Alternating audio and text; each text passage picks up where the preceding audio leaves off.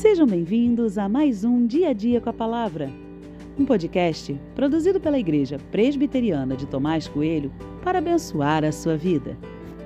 O título de hoje é Amedrontado demais para seguir em frente. E tem por base o texto de 2 Samuel 20, 12, que diz: Amasa estava envolto no seu sangue no meio do caminho.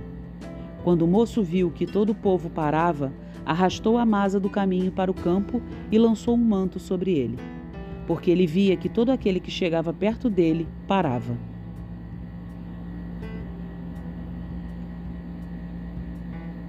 Seba tinha se levantado como adversário de Davi.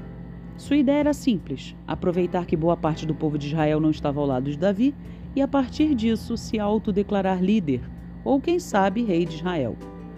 Mas isso não seria tão fácil assim como ele achava. Joabe, comandante das tropas de Davi, saiu com seus soldados em perseguição a Seba.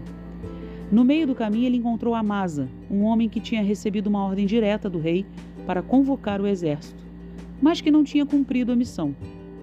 Quando Joabe o encontrou no meio do caminho, armou uma cilada e o matou.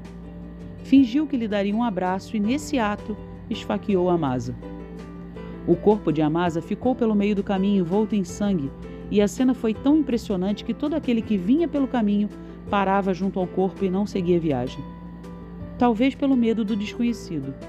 O corpo teve que ser retirado para que os soldados pudessem prosseguir.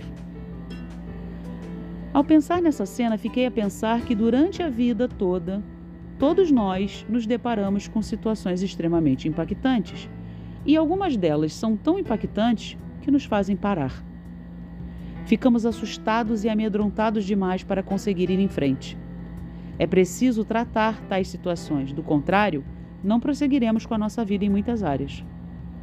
A cena do homem morto no meio do caminho é uma cena de vida e representa a dor, a perda, a morte, o sofrimento, o fim.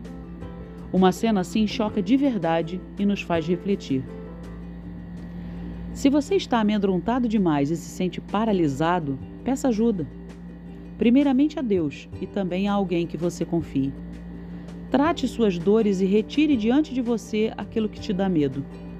Quem tem medo não consegue desenvolver um relacionamento com Deus. Jogue fora todo esse medo.